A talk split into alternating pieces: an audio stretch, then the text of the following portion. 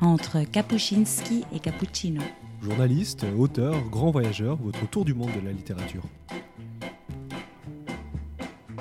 Bonjour à toutes et à tous et bienvenue dans cette nouvelle édition d'entre Kapuscinski et Cappuccino, une émission dans laquelle nous avons la chance d'être en compagnie de Benoît Emmerman. Bonjour et merci beaucoup d'avoir accepté cette invitation. Bonjour.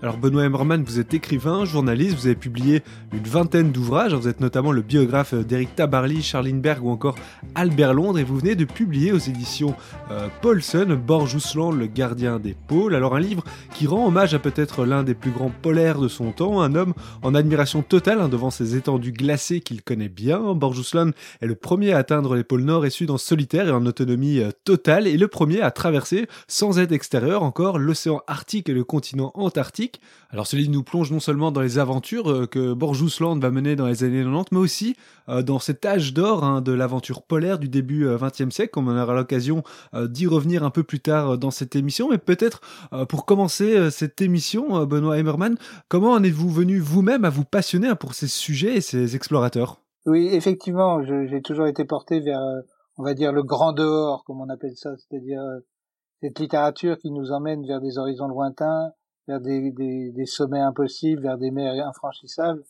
Tout, on a tous lu ça un petit peu quand on était jeune, euh, les livres de Kessel, les, plus, plus sérieux encore, les livres de Conrad ou de Stevenson.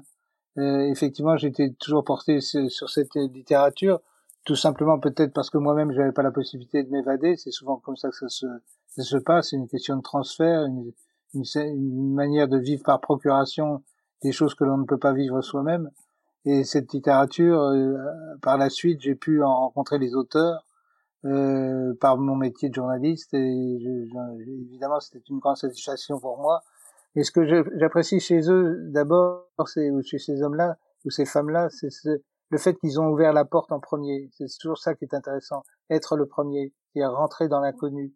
Euh, quand vous êtes le deuxième ou le troisième, vous avez souvent du courage, vous avez souvent de, des mérites, mais le seul fait que quelqu'un y soit passé avant vous diminue un petit peu cette, euh, ce, privilège. Ce sont les premiers qui sont les plus intéressants. Armstrong qui pose le pied sur la Lune, ou effectivement Tabarly qui pour la première fois traverse euh, l'Atlantique en solitaire. Alors vous parlez euh, des précurseurs et justement euh, est quelqu'un euh, qui, euh, vous le répétez hein, d'ailleurs dans votre ouvrage, reste particulièrement respectueux ou attentif à ce que ses prédécesseurs ont, pu faire. Hein.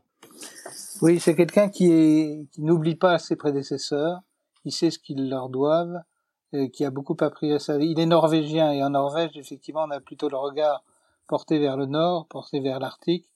Et l'histoire de, cette conquête arctique de la conquête antarctique, berce les, jeunes enfants norvégiens. On leur lit les, contes et les exploits de ces, explorateurs. Donc Borgé ne fait pas exception, il lui-même a été nourri de toute cette littérature. Et deux figures euh, marquantes hein, de cette histoire polaire en Norvège sont, euh, comme vous le mentionnez dans votre livre, Fridtjof Nansen et Roald Amundsen, qui, vous le dites, sont aux yeux euh, de tous les Norvégiens des personnalités d'exception. Peut-être qui sont-ils et quelles sont leurs motivations pour s'engager à la conquête des pôles au début du XXe siècle? Oui, c'est que ces Norvégiens, qui encore une fois sont même pas, n'ont même pas un pays indépendant à l'époque, puisqu'ils dépendent de la Suède, ont besoin de s'affirmer, comme le, le la région dans laquelle ils habitent euh, a besoin de le faire aussi, on va dire politiquement. On a besoin de, de, mettre euh, un point sur une carte et la Norvège avait besoin de cette reconnaissance. Et ce sont ces deux hommes-là qui ont fait le maximum d'exploits de, pour euh, justement que, que, la Norvège devienne un pays, on va dire, crédible aux yeux du monde. Ils sont de, de, de, tempérament et de personnalité très différentes, tous les deux. D'ailleurs, il y a, comme deux écoles en Norvège. Il y a les pro Nansen et, les, pro Amundsen. Euh, Nansen est quelqu'un d'ouvert d'esprit euh, et plutôt diplomate et, plutôt, euh, on, va, dire, pensant toujours le bien par rapport à, l'être humain, tandis que Amundsen est un pragmatique, quelqu'un qui va au plus rapide et au plus concret. Donc il y a un, on va dire il y a un compétiteur et un, contemplatif. Leurs mérites sont énormes à tous les deux, mais disons qu'ils ont deux philosophies un petit peu antagonistes. Euh, Nansen, pour moi, est le, est le plus fort et le, le plus respectable des deux, sans doute. Euh, il est moins calculateur. Euh, quand je vais rencontrer Walter Bonatti, qui était un, immense alpiniste euh, italien, euh, je lui avais dit mais quel est pour toi l'explorateur le, plus méritant au monde? Et pourquoi? Il m'avait lui aussi donné le nom de Nansen et pour pour une seule phrase, la phrase que Nansen prononce après une traversée du Groenland avec ses compagnons. Ils ont prévu de, de traverser cette immensité. Un bateau doit les récupérer de l'autre côté. il faut arriver à la bonne date. Ils arrivent un peu trop tard. Le bateau est pris par les glaces, ne peut les récupérer et Nansen se retourne vers ses compagnons et leur dit tout simplement ben, nous allons hiverner. Et c'est euh, sans panique, sans colère, sans sans, sans, sans se démonter, il, il, donne tout ça, le, côté totalement simple et, et, naturel de dire ben nous n'avons pas de bateau pour nous ramener, mais nous allons hiverner pendant six mois pour essayer de, de nous en sortir. Et je, je trouve dans la simplicité de cette, cette expression toute la grandeur de, de, de cet homme-là. Et de quoi ils se sont euh, distingués à, cette époque? Alors Nansen, lui, était obsédé par le pôle Nord, on va dire, et donc il a commencé par faire ce que on fait dans un premier temps. On prend la région qui est la plus proche de son, votre propre habitat, donc c'était le Groenland. donc il a, il a fait cette première traversée du Groenland et prouvé qu'on pouvait euh, vivre sur, sur la banquise pendant de longues semaines avec, entraînant sa propre nourriture. Donc ça, c'était quelque chose de tout à fait nouveau. Et après, grâce à un bateau adapté, le Fram, qui était un bateau qui pouvait monter sur la glace, c'est-à-dire qu'une fois que la mer euh, gelait, il, était, ne broyait pas la coque du bateau, mais la forme arrondie de, de, ce, de, de, ce vaisseau permettait de, de s'installer sur la glace. Et il s'est laissé dériver avec l'espoir que la dérive l'emmène euh, jusqu'au pôle Nord, parce que vous avez bien compris que l'Arctique est une mer et non pas une, une, un continent comme l'Antarctique. Et donc ce bateau prisonnier, de, même prisonnier des glaces, dérive et dérive de façon à ce que généralement d'est en ouest et de, devait l'emmener au pôle Nord. Il n'a pas tout à fait réussi, mais enfin il a prouvé qu'on pouvait s'approcher de, de, ce point inatteignable. Quant à Amundsen, il était beaucoup plus, on va dire, pratique. Lui-même voulait conquérir le pôle Nord euh, Nansen lui a proposé et prêté son propre bateau, mais il a changé de plan à un moment donné et il est parti en Antarctique, a été le premier à conquérir l'Antarctique. Alors on peut euh, le rappeler, il change de route, vous le dites dans votre livre, parce qu'en fait, alors qu'il est lui-même en chemin pour le pôle Nord, on est là en octobre 1909, il va apprendre que les Américains Frédéric Cook et Robert Peary vont revendiquer en fait la conquête du pôle Nord de manière simultanée. Il va donc changer de route pour l'Antarctique. Alors finalement, c'est un peu euh, dans les traces hein, de ces deux prédécesseurs norvégiens que, s'inscrit un Borjusland à qui vous consacrez euh, cette biographie. Vous l'avez rencontré à de nombreuses reprises. Est-ce que vous pouvez un peu nous parler de lui? Est-ce qu'il y avait des éléments qui le prédestinaient à cette attraction euh, pour l'épaule Et finalement, qu'est-ce qui le distingue aussi euh, de ses prédécesseurs? Sans doute, encore une fois, il est, norvégien, mais nous sommes vraiment dans une toute autre époque, dans un, contexte tout à fait différent. On est dans un contexte nationaliste avec les deux premiers que nous venons de citer, Nansen et Amundsen. On est dans un, dans un contexte beaucoup plus sportif en ce qui concerne euh, Tout le respect qu'il doit à ses prédécesseurs, euh, on a tout fait, grosso modo, quand il arrive sur le devant de la scène on s'est promené dans toutes ces régions de, de haut en bas, de bas en haut, de d'est en ouest. Euh, on, connaît ces régions parfaitement bien, on les a cartographiées, on, euh, des avions ont survolé tout ça, donc euh, ces mérites d'explorateurs de, et de, conquérants sont, sont bien moindres, c'est une évidence. il se trouve que au début des années 90, il y a eu une conjonction de, une conjonction d'événements qui ont fait que la conquête des, pôles a été relancée. Pourquoi? Tout simplement parce qu'on avait des traîneaux beaucoup plus légers, on était capable d'amener une nourriture beaucoup plus importante parce qu'on avait inventé lyophilisé, qu'on avait des vêtements qui étaient capables de supporter des températures beaucoup moindres que ce qu'on connaissait au siècle dernier. Bref, on avait tout un tas d'éléments qui fait qu'on pouvait conquérir seul ces, ces, ces, ces étendues glacées, qu'on pouvait se rendre seul au pôle Nord ou seul au pôle Sud dans des temps quasiment euh, records, enfin, qui n'ont rien à voir avec les temps qui avaient été pratiqués à l'époque. Donc, euh, tout d'un coup, il y a une compétition qui s'est créée entre les différents pays, entre les Anglais, les Norvégiens, les Suédois, les Français aussi. Tout le monde se souvient de Jean-Louis Étienne. Donc, tous ces garçons et, après ces filles, puisqu'il y a eu également un certain nombre de filles norvégiennes ou suédoises qui se sont lancées dans, cette compétition, ont tenté de, de, faire ces exploits, donc de rallier les, pôles nord au sud ou de traverser l'océan Arctique ou de traverser le continent Antarctique Et Borges s'est inscrit un, un, petit peu dans ce contexte et est devenu, on va dire, l'athlète le, plus incroyable puisque toutes ses premières, c'est lui qui les a réalisées. Alors un athlète incroyable, hein, vous dites, mais avant d'être cet athlète que l'on connaît aujourd'hui... Je suis en train de vous perdre un petit peu, mais j'espère que la ah, on se dirait qu'on a un petit euh, souci technique. Euh, alors en attendant euh, qu'on récupère Benoît Emmerman en ligne, je vous propose d'écouter eh bien un court extrait de son livre Le gardien des pôles, une biographie de Borges Ouslinde. On écoute tout de suite ce court extrait. C'est la dernière frontière, l'absolu voyage, l'expédition essentielle. 1800 km à travers l'océan Arctique via le pôle, de l'extrême nord sibérien au fait du Canada, trois mois d'un combat sans relâche, de claustration, de solitude et de repli sur soi. Une paire de skis dérisoires et un traîneau de plomb, le froid bien sûr encore et toujours, le blizzard qui s'insinue, l'humidité qui s'installe et ce brouillard infrangible et poisseux qui trop souvent obstrue l'horizon. Les voies d'eau qui s'accroissent et les détours qui par voie de conséquence s'additionnent, la dérive qui s'obstine sous la glace jusqu'à la rompre et à faire suivre une journée de marche en avant d'une nuit de cauchemar en arrière. La menace constante des ours, l'attente fragile et précaire qu'il faut monter chaque soir selon un rituel entêtant, le protocole pareillement routinier des repas en sachet et les vêtements transformés en serpillière avant même que l'on ait songé à les faire sécher. La clarté qui n'offre aucun répit, le silence qui ne propose aucune échappatoire, le calendrier qui piétine et pour supporter l'ensemble, un homme, un seul, sentinelle d'un autre âge, piéton de l'antique qui, encore et toujours, s'échine et s'arc-boute.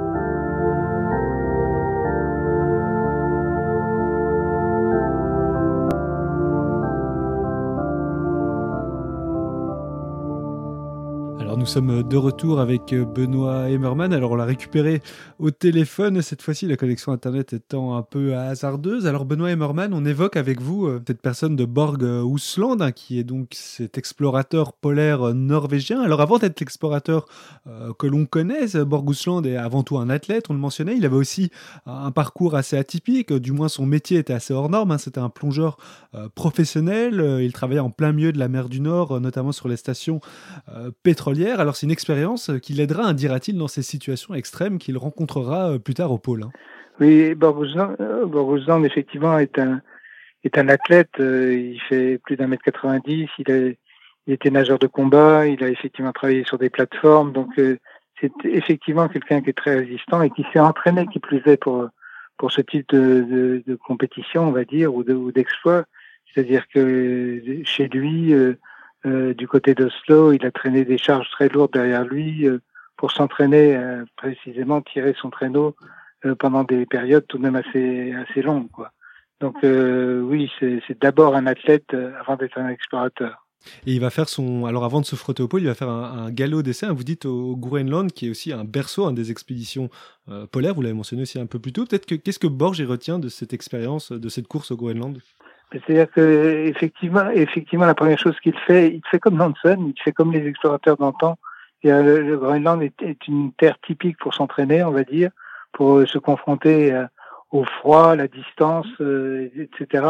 il se trouve qu'il part avec différents camarades qui étaient comme lui plongeurs en, mer du Nord, et il se rend très vite compte qu'il n'est pas du tout dans le même rythme et dans les mêmes cadences que celles de ses compagnons et il se rend compte que il est un peu à part entre guillemets et que il faut il est, il est prêt pour aller euh, pour, pour franchir des distances encore plus importantes.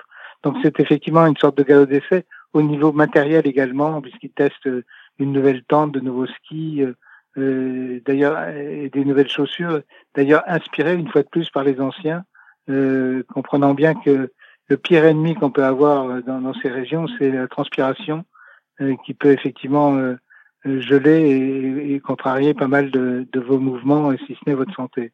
Alors Borgousland, il va aussi se singulariser à son époque hein, dans son approche euh, par rapport aux expéditions euh, polaires. Alors euh, pour resituer, on est en 1986 après justement ce fameux galop d'essai au Groenland. Alors c'est aussi l'année où Jean-Louis Etienne il va atteindre en solitaire le pôle Nord et quelques années plus tard, Jean-Louis Etienne va avec une équipe internationale réaliser la fameuse Transarctica. C'est la plus grande traversée de l'Antarctique. On parle de 6000 km. Hein. mais par contre, les moyens déployés sont là considérables, hein, ce qui est ce qui tranche avec euh, Borgusland C'est-à-dire que Borgusland a toujours prôné un petit peu l'épure, la simplicité, la rapidité, euh, effectivement plus que le spectaculaire. Il a, toujours été assez réticent vis-à-vis des médias, même si il s'en est servi, il s'en sert encore aujourd'hui pour faire passer un certain nombre de choses et même pour rentabiliser ses, différentes expéditions euh, avec tel ou tel sponsor. Et il n'est pas un ayatollah, loin de là, mais il, il, utilise tout ça avec mesure. Effectivement, quand il a appris que un, petit homme comme Jean-Louis, je dis petit homme au niveau de la taille, euh, comme Jean-Louis Etienne est capable de d'atteindre le pôle Nord, euh, il s'est dit pourquoi pas moi? Et effectivement, il l'a fait, mais il l'a fait dans des conditions, on va dire, d'autonomie qui sont qui sont indispensables à la crédibilité de, de ce type de d'expédition. C'est-à-dire que Jean-Louis Etienne s'est fait ravitailler plusieurs fois.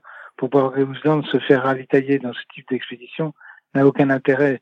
Ce qui compte, ce qui compte pour lui, c'est précisément l'autonomie, être capable de, faire les distances qu'il fait. Par exemple, pour aller au pôle Nord, il faut faire près, de 900 km ou pour atteindre le pôle Sud, il faut en faire 1200.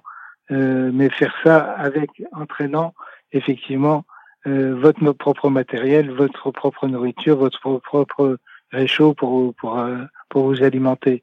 Et donc c'est ça la différence euh, qu'il a toujours eu avec euh, d'autres expéditions peut-être spectaculaires, mais qui pour lui n'avaient pas d'intérêt fondamental.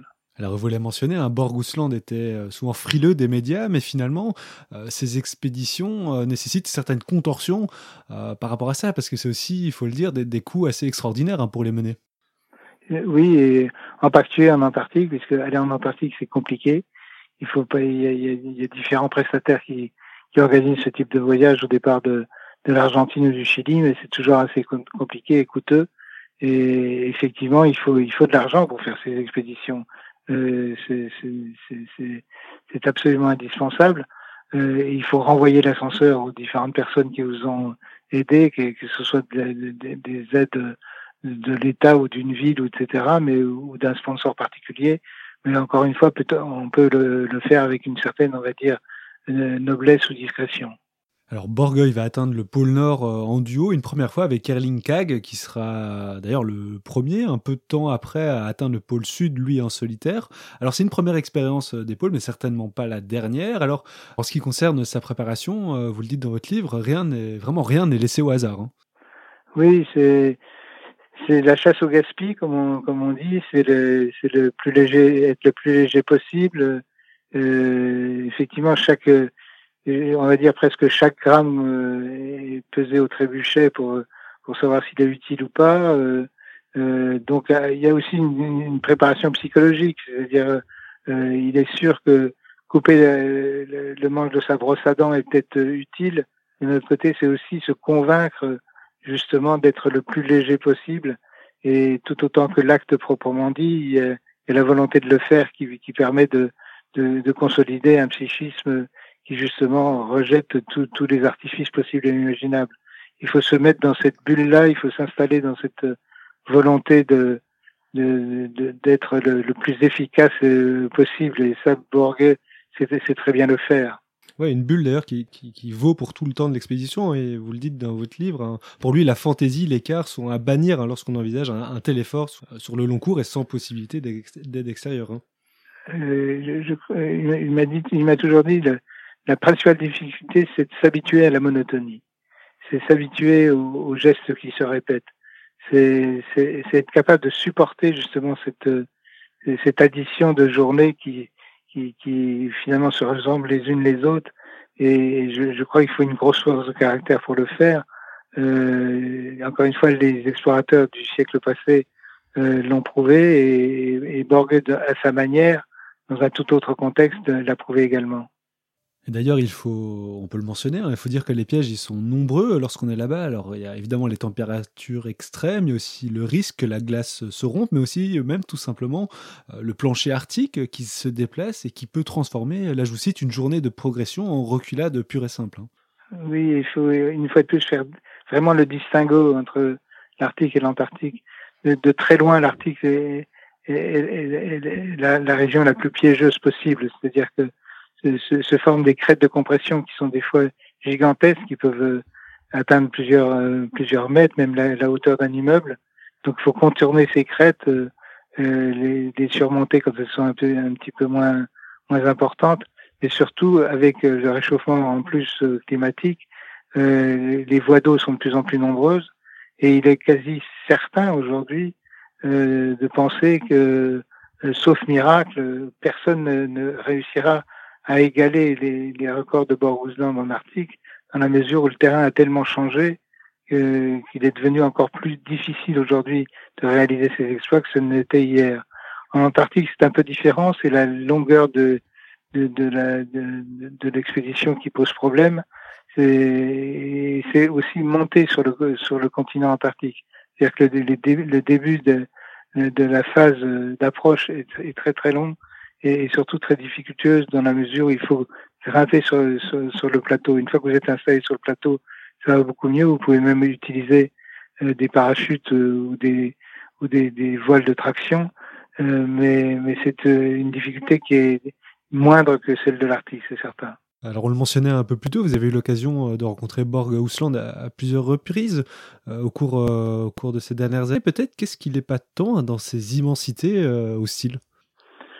La, pureté du paysage proprement dit, c'est un contemplatif, il appartient à une famille d'artistes euh, qui, qui, apprécie beaucoup euh, euh, ce, type de région et ce type de géographie. à partir de là, il faut être réaliste tout de même. Ça a été c'est un terrain sur lequel il s'est particulièrement bien, bien, bien exprimé et de fil en aiguille, il a eu tendance à, à, à surenchérir sans, sans, sans arrêt. C'est tout à fait naturel. C'est comme un alpiniste qui a franchi euh, ou, ou atteint le sommet du Cervin. Après, il a envie de faire l'Aiger, il a envie de faire des grandes Joras, si ce n'est de partir en Himalaya. Il y a toujours cette, euh, chez l'aventurier, cette, euh, cette tension et cette, cette, euh, cette attirance pour le toujours plus, c'est certain, mais encore une fois, fait dans un cadre bien déterminé, même s'il n'existe pas d'arbitre capable de, de, de, régenter ou de, de, de réguler ce type d'expédition, il y a un certain nombre de règles euh, que Borges s'est toujours imposé et que d'autres d'autres d'autres euh, champions n'ont pas observé. Et il a, il a toujours fait la, la, différence euh, entre justement ceux qui sont qui font un petit peu attention à, une, certaine éthique et, d'autres. Alors vous mentionnez euh, un peu plus tôt hein, cette attirance euh, pour le toujours plus hein, qu'il y a chez euh, la plupart des, aventuriers, alpinistes ou autre. Et c'est vrai qu'on peut, on peut se demander, hein, euh, Borg Gousland, lui, il va réaliser quand même la prouesse euh, d'atteindre les deux pôles en solitaire, de traverser l'océan Arctique et le continent Antarctique en solitaire, de nouveau sans l'aide de deux personnes. Et pourtant, il va trouver un autre euh, défi, et c'est là, rallier les pôles, euh, là, pour emprunter un terme du monde alpiniste, en hivernal, c'est-à-dire là, dans le noir total. Alors, il va, vous, c'est un épisode que dont vous parlez hein, dans votre livre, il va le faire en compagnie d'une personne à laquelle on s'y attend peut-être pas, mais c'est avec Mike Horn. Oui, c'est une, c'est un peu le mélange, le mélange de, la carpe et du lapin. C'est ces deux personnages qui n'ont en principe rien à faire ensemble, même si, même si euh, Borgé a de l'admiration pour euh, euh, pour Mike Horn dans la mesure où c'est également un homme courageux, mais ils n'ont pas du tout la même, euh, encore une fois, la même philosophie euh, vis-à-vis des, des, exploits. Mike Horn est quelqu'un qui est obsédé par les médias et qui a tendance à exagérer entre guillemets ses, ses, ses exploits. Euh, toujours est-il que quand il a tenté ces, ces, ces différentes combinaisons en, Arctique en particulier, mais également en Antarctique, euh, il a fait appel à Borgé comme on ferait appel à un guide. Et, un guide a lui-même une certaine éthique, c'est-à-dire que Borgé, euh, même s'il s'inscrit en faux par rapport à, à, à Mike Horn sur la manière et, et la façon dont il envisage les choses dans ces différentes régions, ne l'a jamais critiqué euh, frontalement dans la mesure où il estime que puisque euh, Mike Horn est son client, il n'a pas, il n'a pas à le critiquer vertement. Alors une dernière question, euh, Benoît Emmerman, Borjusland, vous l'avez dit, est fort sensible à la question environnementale qui s'est imposée hein, finalement à lui dans ses expéditions où il n'a pu que constater finalement euh, cette tendance irréversible. C'est d'ailleurs une de ses motivations aujourd'hui, euh, continuer à attirer l'attention du grand public sur ça. Hein. Oui, euh, c'est comme vous le dites, c'est c'est pas quelque chose qui était inné chez lui. C'était pas sa première motivation quand il a commencé dans les années 90. La question se posait pas dans les mêmes dans les mêmes dans la même urgence qu'elle ne se pose aujourd'hui. Et petit à petit, euh, force est de constater euh, que le paysage changeait autour de lui et, est dans le mauvais, dans la mauvaise direction, c'est le moins qu'on puisse dire.